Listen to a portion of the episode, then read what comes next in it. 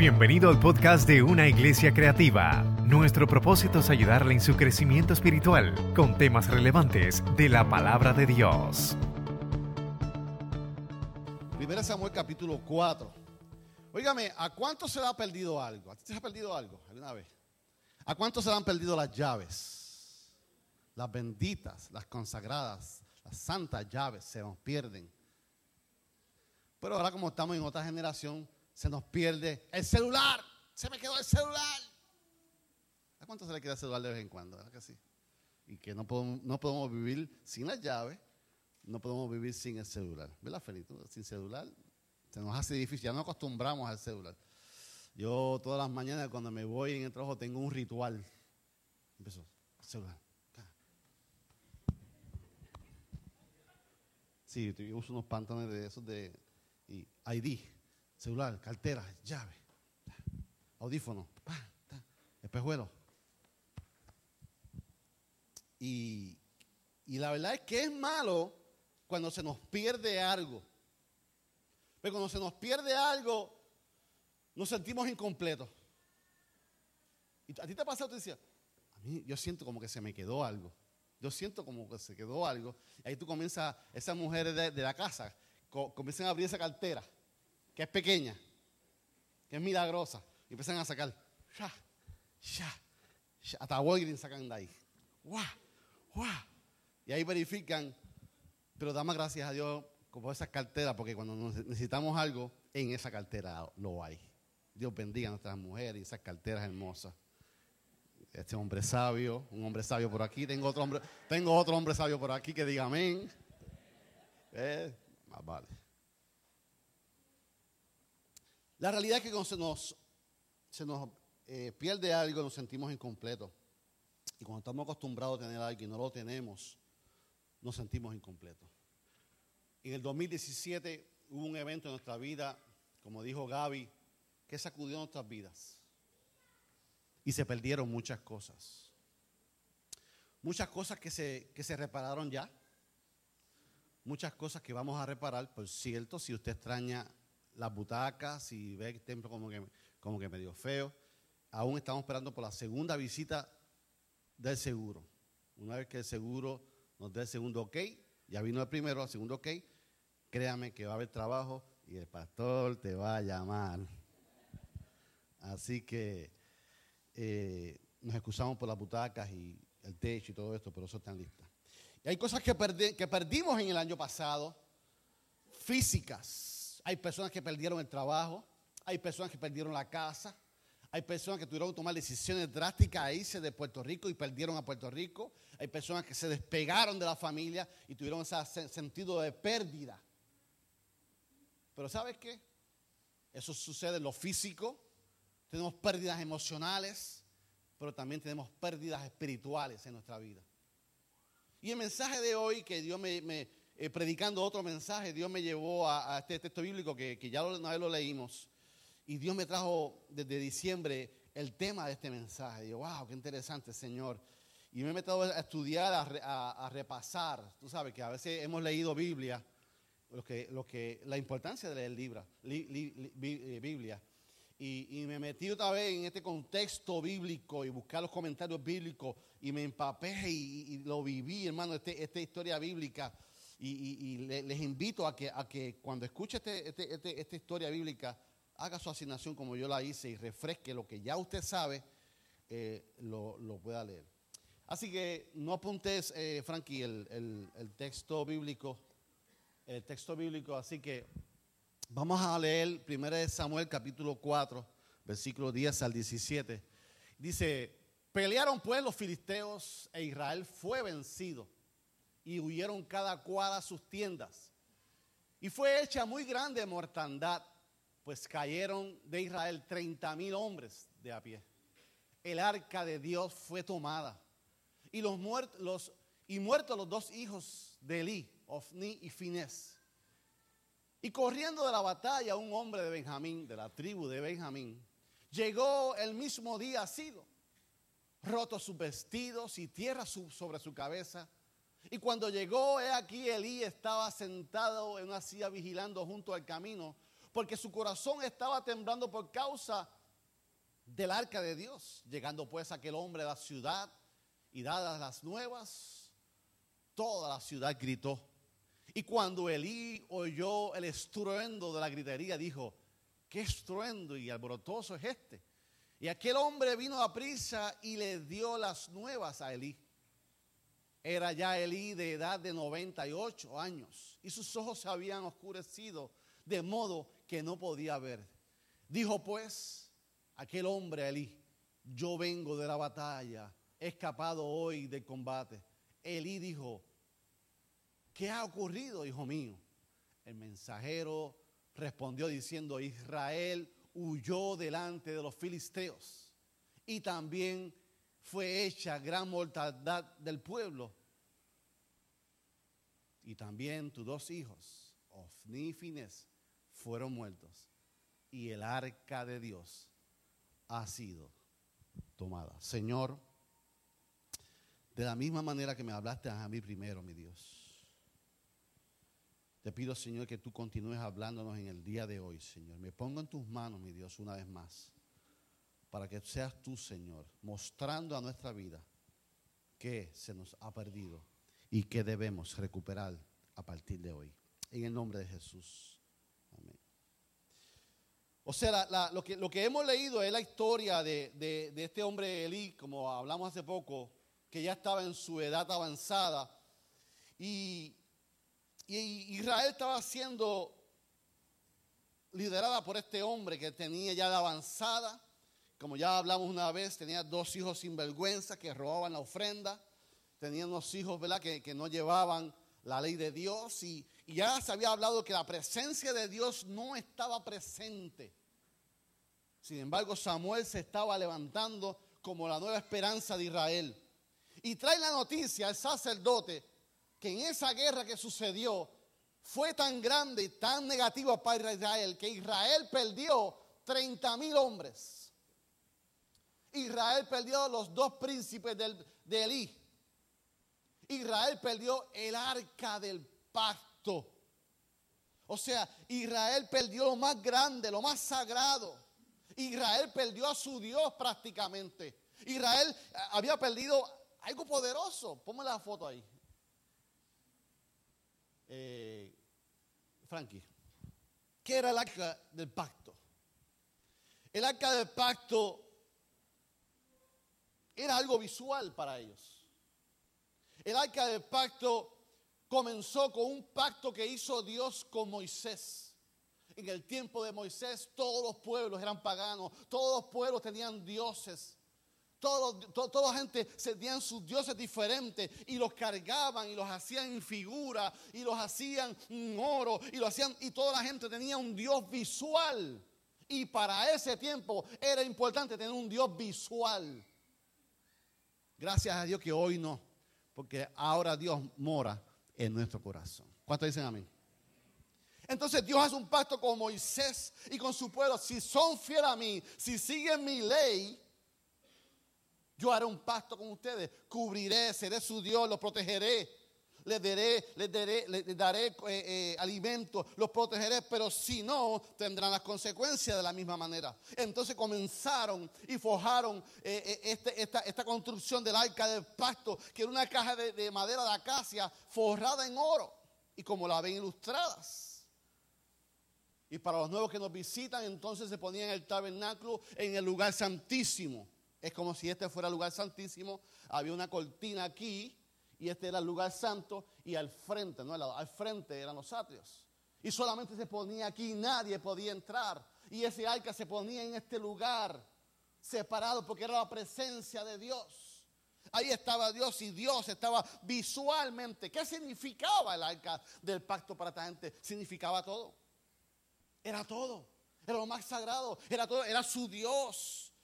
Porque en esta caja era, simbolizaba el pacto. Dentro de esta caja estaba la ley. Dentro de esta caja estaba la, vara de Aarón. Dentro de esta caja estaba el maná. ¿Qué significaba la ley? las tablas, los doce mandamientos que Dios le dio a Moisés. Las doce mandamientos, las, tablas estaban dentro de esa caja. ¿Dónde ¿Qué estaba en esa caja? Estaba la vara de Aarón. ¿Qué significaba dirección, liderato, protección? Escogido por Dios, había, usado, había sido usado por hombres que Dios había escogido y había respaldado, que había, había maná, que significa la provisión. Y en ese pacto hablaba sobre esas tres cosas, que Dios iba a proteger a esta gente y dice, yo estaré con ustedes y cuidaré de ustedes. Ese era el pacto con el pueblo de Israel. O sea, eso era lo, más grande para esta gente. Mira si era tan grande para ellos que en esta misma guerra, versículos antes, mira el impacto que tuvo emocionalmente en el pueblo de Israel. En el versículo eh, capítulo 5, versículo 4, versículos 5 y 8. Y dice, aconteció cuando el arca del pacto de Jehová llegó al campamento, todo Israel gritó con gran júbilo y la tierra que tembló, o sea, llevaron el arca allí. Y los filisteos oyeron la voz de júbilo y dijeron, ¿qué voz de gran júbilo está en el campamento de los hebreos? Y supieron que el arca de Jehová había sido traído al campamento. Y los filisteos tuvieron miedo porque decía, ha venido Dios al campamento y dijeron, ay de vosotros. Pues antes de ahora no fue así. Hay de vosotros, ¿quién nos librará de la mano de los dioses poderosos? Estos son los dioses que hirieron a Egipto con todas sus plagas en el desierto. O sea, ya la fama, ya, ya había sabido el poder del arca del pacto sobre eso. Sabían del Dios de Israel. Había sido el Dios que se manifestó en las plagas de Egipto. Y aún los israelitas, aún los filisteos tuvieron miedo. Y con todo y eso, que llevaron al arca, dice la Biblia que el pueblo de Israel perdió. ¿Y, perdieron qué? Perdieron el pacto, perdieron la gloria, perdieron sobre todas las cosas, para ellos, para ellos, perdieron a su Dios. Nos robaron a su Dios. Me robaron mi Dios. Quizás tú y yo no entendemos la, magnitud porque nuestra convicción es que Dios está aquí. Pero para ellos no. Y sabe que se robaron a su Dios. O sea, el pueblo cayó en crisis. No solamente perdimos 30 mil personas, perdieron algo poderoso. ¿Y qué pasó con el arca después? A resumida cuenta, tengo una, presentación ahí, eh, Frankie. El arca tuvo seis meses. El arca tuvo seis meses con los filisteos. Le fue mal, le fue mal. Tumores le cayeron a, los, filisteos. A los seis meses cogieron, digo, sal, sal, sal, sal de esto. Y después lee ese capítulo 5. Cogieron el arca, lo pusieron en una carreta, le pusieron ofrendas a ese Dios, le pusieron supuestamente oro y mandaron la carreta a un GPS y lo mandaron solo por ahí. Porque en seis meses le vino mal. No tan solo eso, en el punto número uno, que lo puede leer en el capítulo 5 después, es al arca, lo pusieron dentro del templo de los dioses paganos. ¿Qué pasó ahí? Eso es una película. ¿Qué pasó ahí? El arca junto a los otros dioses paganos. Le hace capítulo 5 de asignación para que usted vea. No se lo voy a contar. No se lo voy a contar. Es como, si alguien fuera a ver la película y dice, no me la cuente, no me la cuente, que la voy a ver mañana. Pero yo no te la voy a contar. ¿Qué pasó ahí? Léete el capítulo 5. Mandaron el arca. Dice que el arca llegó a Yeriamín, localizado pocos kilómetros noreste de Jerusalén. Allí permaneció 70 años en la casa de Binadab y así se dividió. Los 70 fueron los últimos 20 de la jurisdicción de, Samuel, 40 en el reinado de, Saúl y los primeros 7 del reinado de David en Hebrón, antes de mudarse a Jerusalén. Ya le brinqué ahí un par de años. Y mire cómo comienza la historia del el reinado de David, que aquí vamos a entrar en el mensaje ya mismo. Segunda Samuel capítulo 5, versículos 4 y 5 dice, era David de 30 años cuando comenzó a reinar. Reinó 40 años. En Hebrón reinó sobre Judá 7 años y 6 meses. Y en Jerusalén reinó 33 años sobre Israel y Judá. O sea, y la historia que vamos a entrar hoy, que ahora que ya, ya terminamos la introducción, es entre la última línea, el último versículo, cuando él comenzó a reinar en Jerusalén. Cuando él comenzó a reinar en Jerusalén. de algo que se había perdido, algo que le, pertenecía a él, algo que le pertenecía al pueblo de Israel, no estaba en el lugar correcto. Y él dice, yo voy a poner a Dios en el lugar correcto.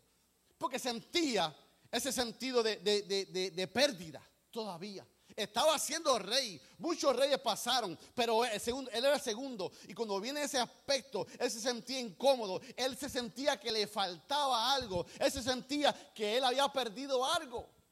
Punto número uno del mensaje. David decidió comenzar su nueva temporada haciendo qué? Recuperando lo perdido. Cuando David dice a Jerusalén, yo voy a gobernar a Jerusalén. Pero yo voy, yo voy a comenzar recuperando lo perdido. O sea, David tuvo una experiencia, el pueblo de Israel tuvo una experiencia igual que nosotros. Una experiencia difícil, una experiencia de pérdida. Pero él quería comenzar sabiendo, yo en, ahora en enero, ahora en el reinado, en este reinado voy a comenzar a hacer algo diferente y voy a recuperar lo perdido. David perdió el arca pero posiblemente tú y, yo perdimos, ¿qué? Posiblemente tú perdiste la confianza en el 2017. posiblemente tú perdiste la esperanza, perdiste, perdiste la confianza, perdiste el gozo. Posiblemente algunos sueños se te fueron, posiblemente tus planes se fueron al piso. Y siente que algo se te perdió. Posiblemente tus expectativas en tu vida espiritual. ¿Sabe qué? A mí me pasó lo mismo. A mí me pasó lo mismo. No presenté yo aquí la visión pastoral y tengo 5 mil postcards ahí que íbamos a repartir evangelísticamente. A mí me pasó lo mismo el día que llegué aquí, que Frankie me recibió, después de dos semanas o tres semanas de huracán que, subí, que pude subir, y vi el templo y vi todo. Yo como pastor sentí que perdí, que lo perdí el esfuerzo, el sacrificio de muchos años. Si alguien te entiende, soy yo. Y si alguien nos entiende, David. Había perdido algo extraordinario, pero él no quería comenzar un reinado en Jerusalén sin recuperar lo perdido. Hoy estamos en enero, hoy estamos en un nuevo año y yo definitivamente soy el primero que no quiero comenzar un nuevo año sin recuperar lo que hemos perdido. Tenemos la gloria de Dios, tenemos el favor de Dios. Hoy vamos a levantarnos en el nombre del Señor a recuperar lo que tú entiendas que has perdido. Porque sabes que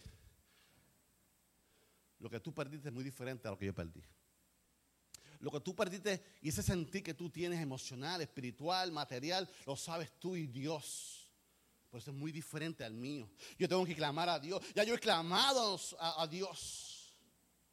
Y la invitación de hoy es, y el mensaje de hoy te lleva a recuperar lo perdido que un día nos desanimamos, sí. David se desanimó, yo me desanimé. El enemigo para David se llamaron los filisteos. Para nosotros, María. Huracán María, fue la que nos robó. ¿Cómo hablamos ahora? Eh, para el tiempo de María, antes de María, que María, María. yo, yo, decía, si yo voy a, a dar una reflexión en el día de Navidad, yo voy a hablar de José. No voy a hablar de María. Pero, era bíblico porque todo el mundo habla y predica de María. Y nadie habla de José. Eso fue, un macharán. Esa la, te la tengo después, después la predico. Ya estaba haciendo el ya estaba haciendo el bosquejo. Pero entonces la pregunta es, ¿qué te robó María? ¿Qué nos robó? Mucha gente perdió trabajos. Mucha gente perdió familiares, vecinos. Mis tres hijas se van para San Francisco por, María. Eso fue un impacto. Igual que tú y yo hemos perdido compañeros de trabajo, algo nos robó, hubo un robo que nos creó crisis. Y tenemos que recuperarnos, tenemos que levantarnos. Posiblemente perdiste tu fe, posiblemente perdiste tu gozo. Es más, posiblemente perdiste el deseo de vivir. ¿Por qué usted cree que, que la alza de muertos de ancianos fue tan alta en estos dos meses? Porque muchos de ellos se rindieron. Algo los, animaba por vivir. Y el gobierno no se atrevió a decir cuántos miles de personas han muerto. Y yo fui a dos funerarias y cada una estaba llena, hermano, de ancianos. Deseo de vivir se nos roba. A todavía aquí hay gente que no tiene luz.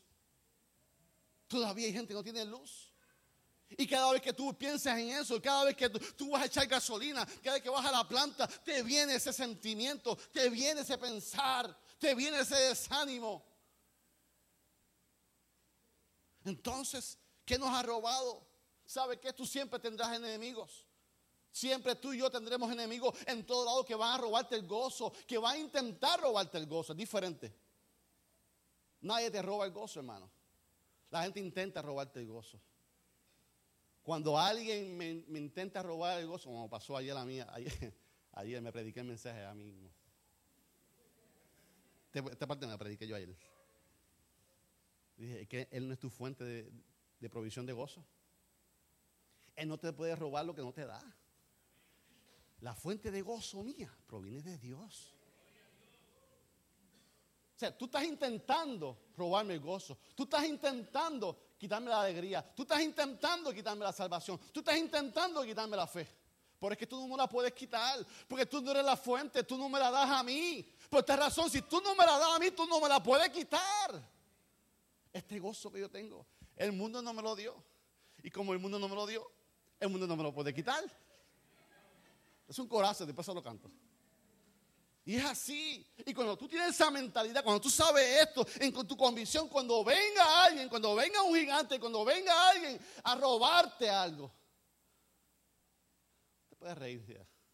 Voy a intentar, papá, voy a intentar. Puede ser que te, se saque un poquito, un ratito, porque somos humanos. Pero siempre tendremos algo que nos va a amenazar a robarnos algo. ¿Sabe qué? Posiblemente sea otro, huracán más. Y vamos a ser retados. Y el problema no es que seamos retados. El problema es saber sobrepasar los procesos, recuperar lo perdido. Me lo robaste, lo voy a recuperar. Y hoy tú decides si te quedas dado o te quedas robado o recupera lo que Dios te dio para ti, prometió para ti y tiene para ti. Hoy tú lo decides. Juan Díaz nos lo dice. Juan Díaz, Díaz dice, el ladrón no viene sino para hurtar y matar y destruir. Y yo he venido para que tengan vida y para que tengan abundancia. ¿Tú sabes cuál es el problema de este texto? ¡Wow! ¿Tú sabes cuál es el problema de ese texto? Que nos enfocamos en la primera parte y pensás que, eso es lo que vino de Satanás. Y, le dan más gloria a Satanás, le dan más gloria. Por una vela, una vez, por una vela. Le da más fuerza al que está vencido ya. Le da más vida que está muerto ya. Que en la segunda parte. Mas yo he venido a dar vida y vida en abundancia. Enfócate en la segunda parte del mensaje. Vive amparado en la segunda parte del mensaje, del texto. Él vino a darte vida. Y las circunstancias nos van a, a, seguir rodeando. Y nos te van a querer robarte todo. Enfócate en lo que Dios tiene para ti no lo que no tienes. Enfócate en las promesas de Dios, enfócate eh, eh, en la grandeza de Dios para ti. Enfócate en la, paternidad de Dios. Por esta razón, cuando tú lo haces, Salmo 125, 1 dice, los que confían en Jehová. Los que confían en quién? En Jehová. Son como el monte Sión, que no se mueven, sino que permanecen para siempre. Número uno, David decidió comenzar su nueva temporada recuperando lo perdido. Número uno para ti, tú debes decidir hoy, salir de aquí hoy, convencido de que tú vas a recuperar lo perdido. Número dos, David tomó acción. David no solamente lo dijo, ay, sí, yo lo voy a hacer, suena lindo. Ese eslogan, yo voy a recuperar lo perdido. No, no, no. David lo dijo y David accionó. David accionó y tú y yo tenemos que hacer lo mismo. ¿Cuál es tu plan para este nuevo año? ¿Cuál es tu, sueño para este nuevo año? Uno, uno, y por cierto, lo, voy a comprar ahora, uno de los libros más poderosos que, que, tuvimos, Calvo Avillo, Tommy Barnett, Dream Again, sueña otra vez. Dream again, sueña otra vez. Y este es un momento para soñar otra vez. Que tú puedas salir aquí a soñar otra vez en lo que te has perdido, en lo que, lo que, lo que supuestamente alguien te robó. Y así mismo estaba el pueblo de Israel. El pueblo de Israel no era el mismo. El pueblo de Israel estaba en crisis. El pueblo de Israel estaba ausente de eso. El pueblo le faltaba algo. Y eso es un quiz que hemos hablado aquí. Tú tienes que pasar este quiz, porque si no pasas este quiz, te lo van a repetir. Y no lo pasas, ¿por qué? Porque estás pensando, mirando en lo que tenías, en lo que tenías, en lo que me quitaron, en lo cómo yo era, cómo era la iglesia, cómo era el trabajo, cómo era el vecindario, cómo era la familia. No mires más atrás. Enfócate en lo que Dios tiene para ti. Enfócate en las promesas que Dios tiene para ti. Comienza a vivir algo diferente. Dios tiene más para ti. Entonces tienes que tomar acción sobre eso. David tomó acción. Y aquí viene David y se mueve en acción. David se mueve en acción. Y prepara, hace los preparativos. Papá, búscate una carreta ahí con cuatro bueyes. Papá, vamos para allá a buscar el arca. Y hacen los preparativos. Y fueron con los preparativos, llegaron allí. Vine a buscar lo que se nos perdió. Y mire este contexto bíblico. Segundo Samuel 6. Segunda Samuel. Ya brincamos a Segunda Samuel. 6, de 6 a 10. Tenemos Frankie. Y cuando llegaron a la área de Nacón, Usa extendió su mano al arca de Dios. Eso ya cuando se fueron, montaron el arca y arrancaron y la sostuvo, porque los bueyes tropezaron. Y el furor de Jehová se extendió contra Usa y lo hirió allí por aquella temeridad. Y cayó allí muerto junto al arca de Dios. Se entristeció David por haber herido Jehová a Usa. Y fue llamado a aquel lugar Pérez Usa hasta hoy. Y temiendo David a Jehová aquel día, dijo, ¿Cómo ha de venir a mí el arca de Jehová? De modo que David no quiso traer para sí el arca de Jehová la ciudad de David y lo hizo llevar donde estaba, que estaba en casa de Edom.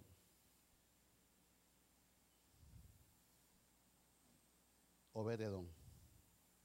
Mira, mira el, cuando dice, y este lugar fue llamado Pérez Usa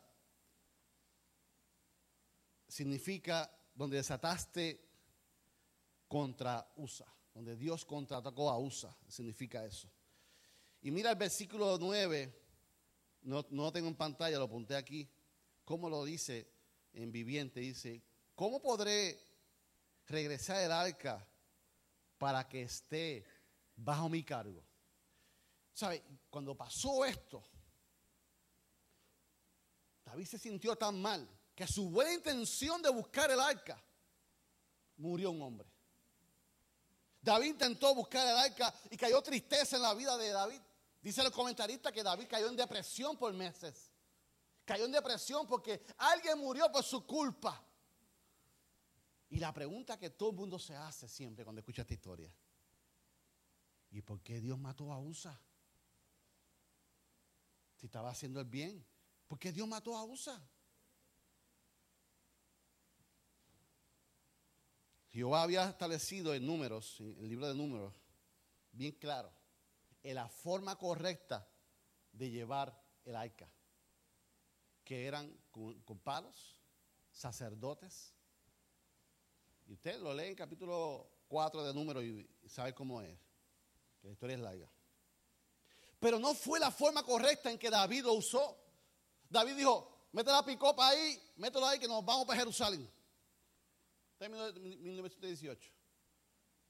Mete la tacoma ahí, dale para adelante y nos vamos. Y Jehová dijo, no, eso no fue la forma. Esa no fue la forma. Y una buena intención se atacó la carreta, se fue a caer y la fue a tocar. ¡Pa! Porque si Jehová, uno de los comentaristas dice, porque si Jehová se ha permitido que hubiese pasado y lo hubiese cargado, dale avanza que se me cae. Se hubiese creado un qué? Un precedente. Un precedente. De que cualquiera podía carretar a usar. Entonces, el mes que viene, así que iba a llegar a Tacoma. Vete ahí, vea, tú, tú, tú, tú, cojame en eso ahí. Y poco a poco se iba a desvirtuar el poder de Dios. Poco a poco se iba a desvirtuar la santidad de Dios. Y Dios dio, Dios es santo, Dios es recto, Dios estableció, o sea, esta manera y tan. Cuando se crea precedentes,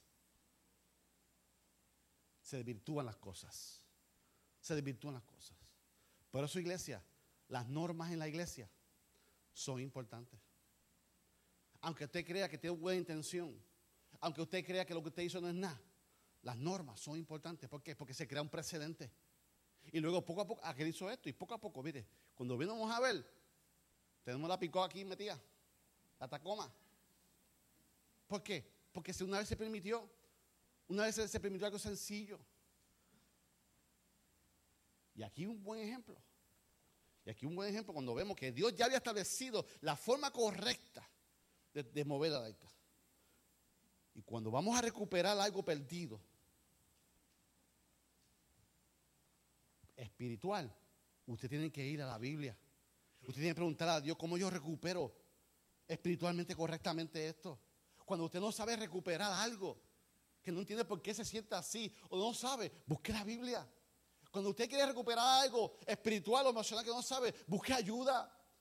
Busque ayuda en profesional, busque ayuda en los pastores, en los diáconos, busque ayuda, pero tiene que hacer el intento, tiene que volver a hacerlo y buscar lo perdido y hacer el esfuerzo. Y David se, se culpó de ese error. De tal manera que se encerró por meses. De tal manera que David se ocupó, se, se, culpó que dijo a lo último, Tacho, mándalo para atrás, mándalo para atrás. No paró ahí, no, no, no, no buscó la forma. Se sintió tan mal, se sintió tan culpable que dice la Biblia que mandó para atrás, para casa de Obed Edom el arca. Para recuperar las cosas perdidas en tu vida. Tenemos que preguntarle a Dios cómo lo hago. Cuando tú pierdes el gozo, cuando pierdes, las cosas en tu vida, no puedes ir a la fuente equivocada. Tienes que ir a la fuente correcta. ¿Qué te quitó el ánimo?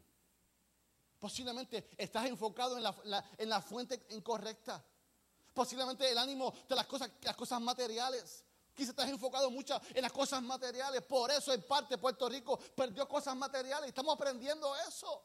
Tuvimos que aprender. Fuimos rotos. Porque estábamos muy materialistas en ciertas maneras. Se nos perdió la esperanza, la fe, los deseos de vivir, los sueños, la confianza. Y tuvimos que volver a pedir ayuda. Hace tiempo no pedimos ayuda.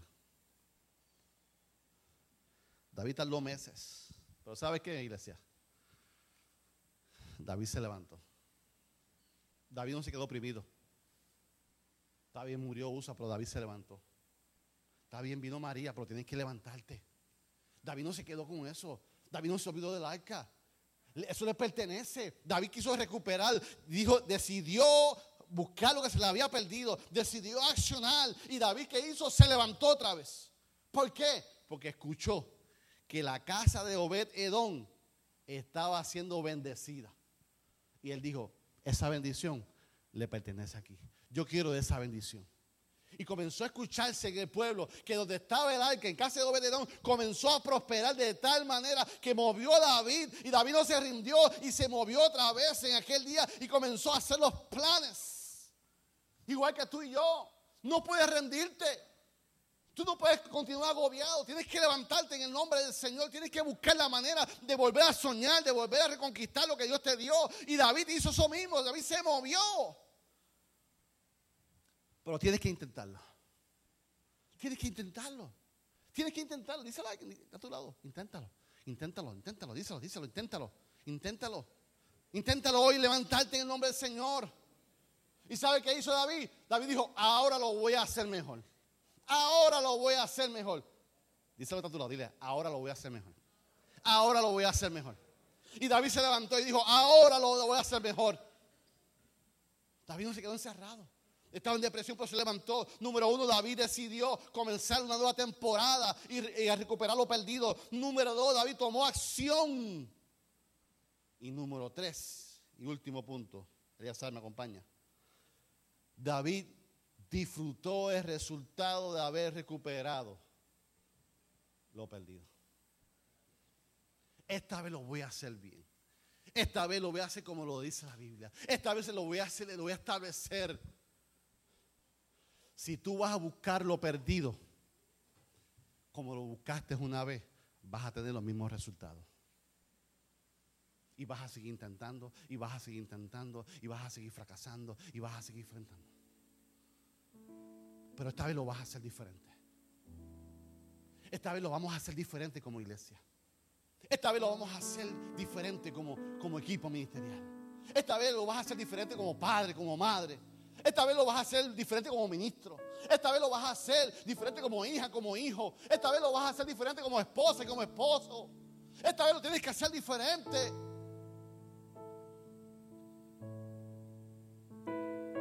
Segunda Samuel y David disfrutó el resultado de haber recuperado perdido. A usted se le ha perdido un niño en, un Walmart. ¿Cómo usted se siente cuando lo encuentra? Yo no sé, pero yo me acuerdo cuando yo me perdí cuando yo era nene.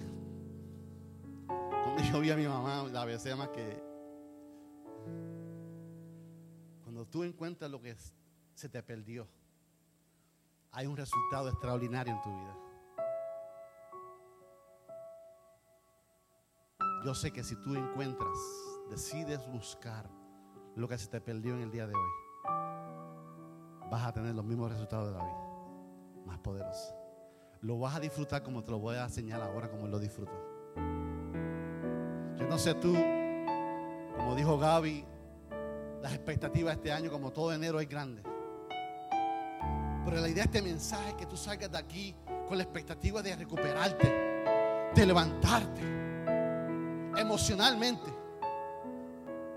materialmente, físicamente, pero sobre todas las cosas espiritualmente. Se te cayó la fe, se te cayó el gozo, se te cayeron los sueños.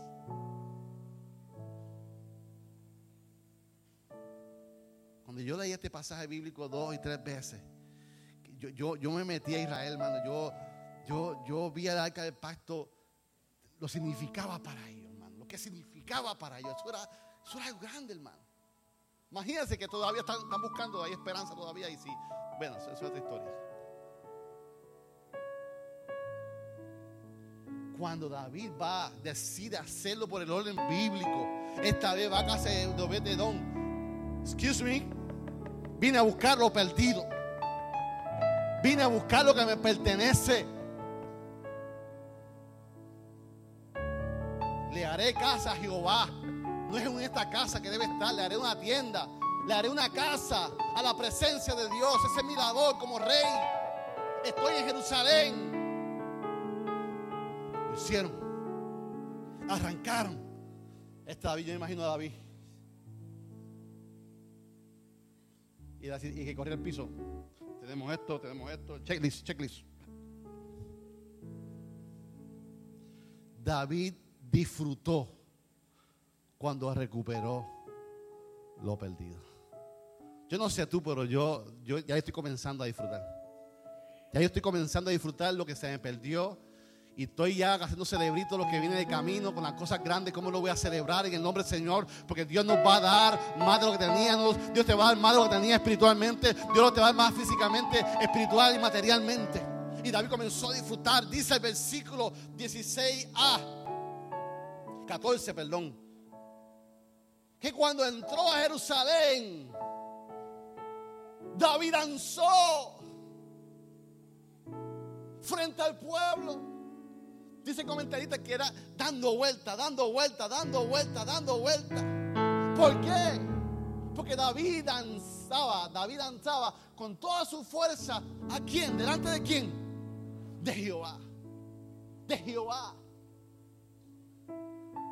David comenzó a danzar frente al pueblo en regocijo. Recuperé lo perdido. Que todo el mundo lo sepa. Que todo el mundo lo sepa. Que lo, sepa Reparto Valenciano. Que lo sepa Junco. Que lo sepa Puerto Rico. Que lo sepa mi, mi familia. Recuperé lo perdido. Recuperé lo perdido.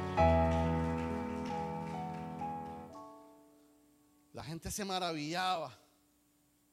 ¿Por qué? Porque quien estaba danzando era el rey. Quien estaba danzando era el rey.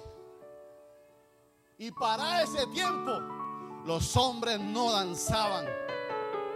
Para ese tiempo el rey era el rey. Era el macharán. Para ese tiempo quienes danzaban eran las doncellas, eran las mujeres bellas. Y las mujeres adornaban todo eso con flores y danzaban. Los reyes no danzaban, los hombres no danzaban. Y pero David, como adorador, estaba agradecido porque recuperó lo perdido. Y que que Jerusalén supiera, recuperé, estoy entrando, estoy entrando como rey, pero entro como el rey de reyes. Yo me imagino esas ancianitas ancianitas. Que me gusta hacer películas. Ancianitas llorando. Ancianitas que posiblemente perdieron nietos en la guerra. Ancianitas que, que escucharon la historia cuando fue robado. Yo me acuerdo cuando se lo robaron los filisteos. Esos desgraciados se lo llevaron.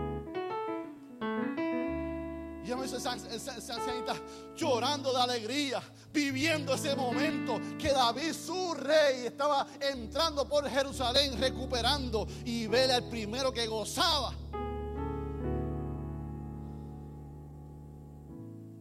Era el rey. David había logrado recuperar lo perdido. Número dos.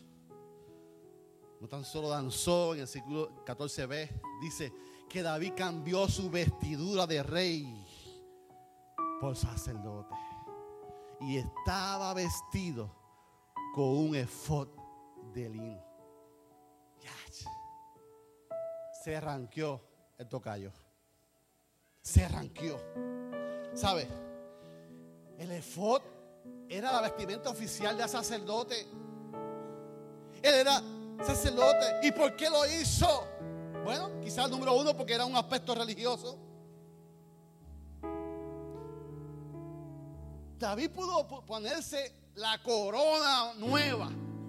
David se pudo poner el traje de rey más peposo, con una cola larguísima, con cuatro o seis nenas agarrando la cola y él con un cetro ahí y entrando en el arca. David lo pudo haber hecho. Era el rey, era su vestimenta, se lo permitía la ley. Sin embargo, David decidió entrar no como un rey, sino como un adorador, como un servidor de la casa, en la presencia de Dios. Así que yo entro como un sacerdote y comenzó a danzar y cambió su vestimenta de rey por la sacerdote. Número 3, David disfrutó junto a su gente en la casa de Israel. Siglo 9 dice, 19 dice, y repartió a todo el pueblo y toda la multitud de Israel, así a los hombres como mujeres, a cada uno pan y pedazos de carne, a toda torta de pasas. Y fue todo el pueblo, cada uno a su casa. O sea, cuando tú recuperas lo perdido, todo el mundo se beneficia. Mírate. Cuando tú recuperas lo perdido, se beneficia tu esposa, se beneficia tu esposo, se beneficia a tus hijos, se beneficia a tu familia, se beneficia a tus vecinos, se beneficia a tu iglesia, se beneficia a quien tú toques, se beneficia. Y David comenzó a celebrar no solamente con él. Digo, esto es para Dios y para el pueblo. Y yo imagino el pueblo danzando, las viejitas llorando de alegría por el regocijo. Y todo el mundo con el pan y el buche en la boca. Esto está bueno, esto está bueno. Mi corazón está lleno y mi barriga también. Ese es mi rey, esa es la presencia de Dios. Porque cuando tú recuperas lo perdido, suceden cosas. Y la gente lo ve la gente ya no va a ver tu tristeza. La gente se va a acordar de tu tristeza. Es que mi fuente no venía de ahí. Mi gozo proviene de aquí. Número cuatro. David también fue menospreciado por su esposa.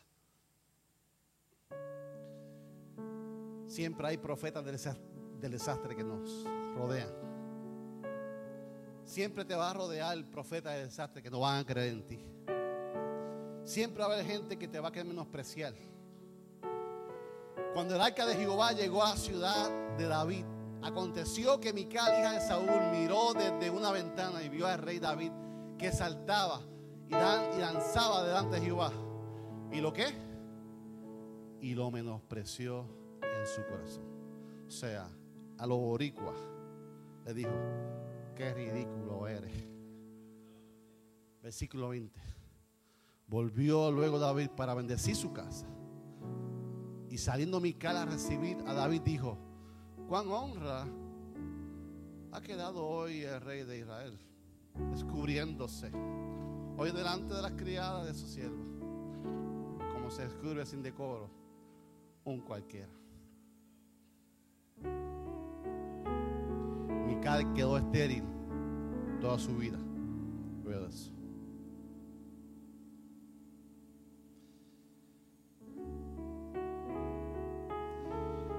¿Por qué Mical tomó esa actitud? Mical fue criada con su padre. O sea, Mical era hija del rey Saúl, el rey anterior. Estaba acostumbrada a ver un hombre grande, de autoridad, tomando decisiones como rey, firme, seria. Lo hace o te mato. Y para ella eso era el rey, la autoridad. O sea, ella era hija de, de eso. David no se abochornó en dar vueltas, en brincar, porque él sabía que estaba frente a la presencia de Dios. Siempre habrá gente a nuestro alrededor que no va a creer en nosotros. Siempre habrá gente a tu alrededor que te va a querer lastimar. Siempre va a haber gente que dice, ah, estás en la iglesia, ay, la más santa, el más santo. ¿Cómo te dicen ahora? Gillito, Gillito.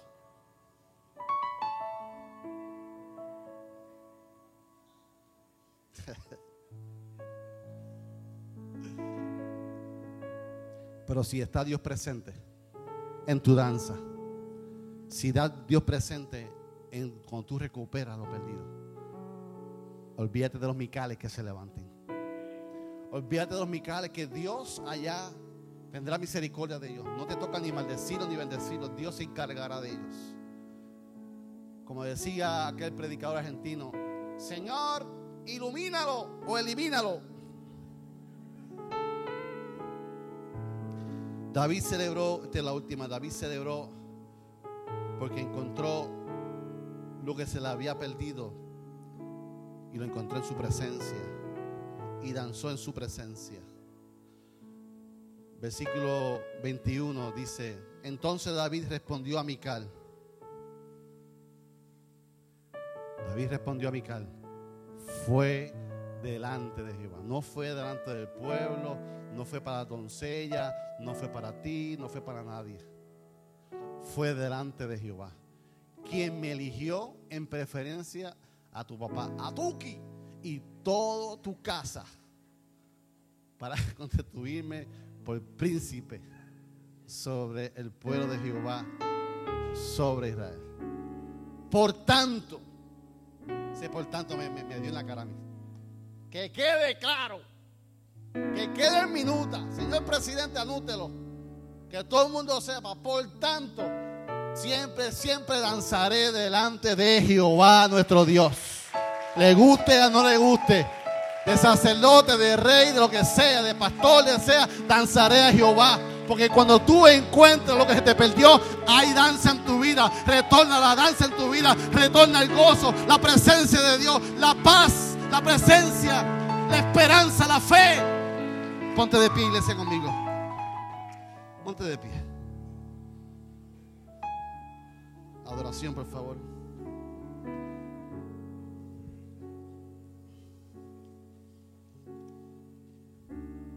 Tengo tres puntos final, Frankie. Recuperando lo perdido. David decidió comenzar su nueva temporada ¿Cómo la decidió hacer? Recuperando lo perdido. David tomó acción y sobre todas las cosas David disfrutó el resultado de haber recuperado lo perdido. Gracias por escuchar nuestro podcast. Para conectarse con nosotros, siga nuestra página web, unaiglesiacreativa.com o en Facebook, Una Iglesia Creativa, donde hay un lugar para cada miembro de su familia.